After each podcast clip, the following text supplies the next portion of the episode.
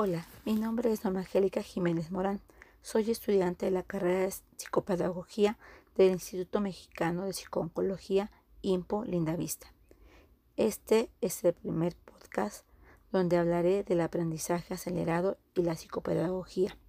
Primeramente les diré que el método de aprendizaje acelerado fue creado por Georgie Lozan. Este método se basaba en la capacidad de aprender y recordar que posee el ser humano es prácticamente ilimitado, ya que se aprovechan las reservas de la mente.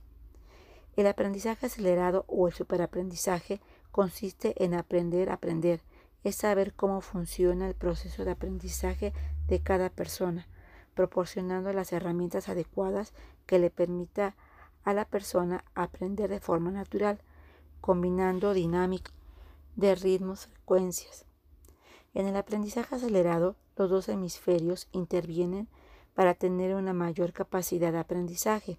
El hemisferio derecho se encarga principalmente de las habilidades espaciales, reconocimiento facial y procesamiento de la música, también de las matemáticas y este hemisferio también juega un rol muy importante en el lenguaje.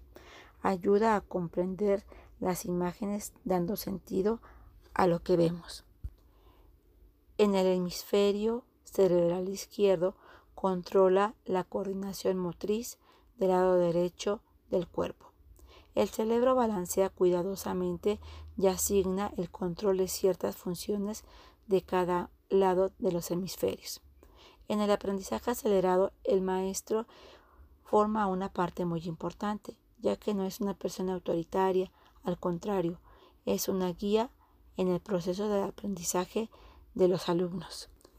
El aprendizaje está basado en representaciones, como juego y el uso de determinadas melodías musicales.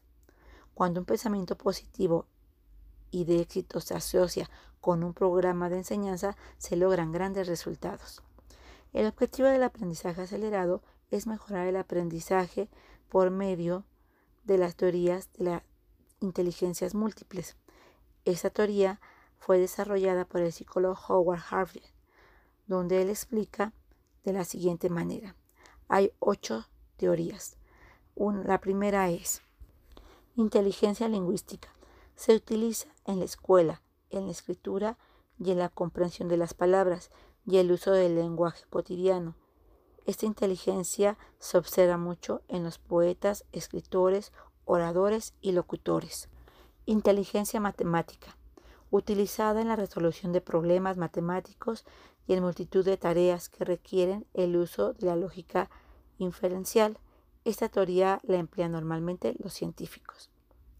Inteligencia musical.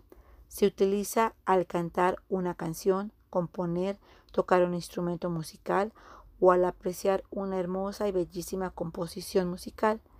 Esto normalmente lo emplean los músicos y compositores. Inteligencia espacial. Se utiliza para comprender un mapa orientado. Inteligencia espacial.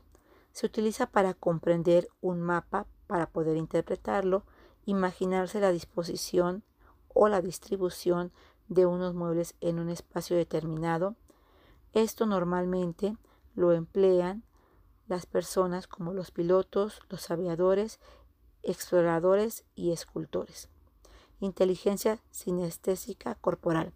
Se utiliza en la ejecución de deportes, de baile y en general en aquellas actividades donde el control corporal es esencial para obtener un buen rendimiento. Es por lo cual lo emplean mucho los bailarines, los gimnastas y los deportistas. Inteligencia interpersonal. Se implica en la relación con otras personas, para comprender sus motivos, deseos, emociones y comportamientos. Es la capacidad de entender y comprender los estados de ánimo de otros. Normalmente se ve la etapa cognitiva, no tanto las emociones. Esto normalmente se encuentra en los maestros, vendedores o desarrolladores. Inteligencia intrapersonal la capacidad de acceder a los sentimientos propios, las emociones de uno mismo y utilizarlas para comprender, comprendernos a nosotros mismos. Esto normalmente se, se debería de observar en los monjes, maestros de yoga y religiosos. Inteligencia naturalista es la capacidad de distinguir, clasificar y del medio ambiente objetos, animales o plantas, tanto del ambiente urbano o rural. Y normalmente esto se deja para las personas que les gusta trabajar o estudiar a la naturaleza. Cada persona posee en distintas cantidades o grado cada una de esas inteligencias, pero la forma en que las combina o mezcla genera múltiples formas individualizadas del comportamiento inteligente. La teoría de inteligencias múltiples coincide con muchas observaciones e intuiciones cotidianas de los educadores, la observación de que los niños muestren que son listos y eficientes de muy diversas formas. Una de las conclusiones que llega Garnier sobre su teoría es la variabilidad interindividual en el rendimiento cognitivo. Resulta de gran importancia, pues esta variabilidad es adaptativa, no un simple accidente de la realidad individual. Como segundo punto, hablaremos de la psicopedagogía, que es una disciplina que estudia el comportamiento humano en situación de aprendizaje, como son problemas en el aprendizaje y orientación vocacional. En ella se interrelacionan otras disciplinas como la psicología evolutiva, la psicología social, pedagogía, antropología, psicología del adulto, psicología de la adolescencia, etc. Son importantes los aportes en los campos de los psicopedagogos en esta área, sobre todo en educación especial, en terapias educativas, que esto puede ser tanto para niños, adolescentes y adultos. También es una ayuda para poder conseguir seguir el proceso de enseñanza-aprendizaje. En la psicopedagogía hay diferentes autores que dan sus diferentes puntos de vista, pero digamos que hay unos muy importantes. Entre ellos se encuentran los que más influyeron en esta área. Son Jean Piaget, con su teoría que habla de la psicogenética, Ausubel, que habla sobre la teoría del aprendizaje significativo, y Lev Vygotsky, que habla acerca de la teoría sociohistórica.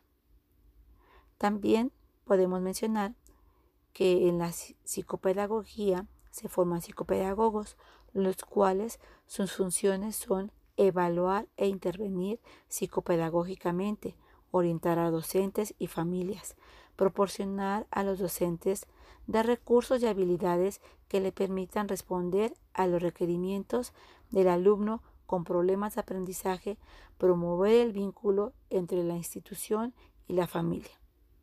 En conclusión, el aprendizaje acelerado es un método que permitirá diseñar un programa para que el alumno aprenda, se divierta, considerando sus habilidades y áreas de oportunidad que el psicopedagogo tomará en cuenta para un buen aprendizaje. Digamos que haremos un traje a la medida para el niño y así poder ayudar en ese proceso y orientar a los padres, guiar a los maestros para que al final pueda lograrse el objetivo. Eso es todo. Les agradezco mucho su atención. Se despide de ustedes Norma Angélica Jiménez. Hasta pronto.